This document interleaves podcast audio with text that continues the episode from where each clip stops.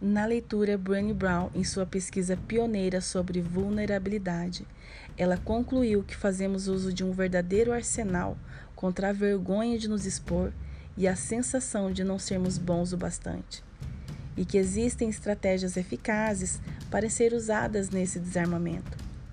Na leitura, ela apresenta suas descobertas e estratégias bem-sucedidas, toca em feridas delicadas e provoca grandes insights desafiando-nos a mudar a maneira como vivemos e nos relacionamos.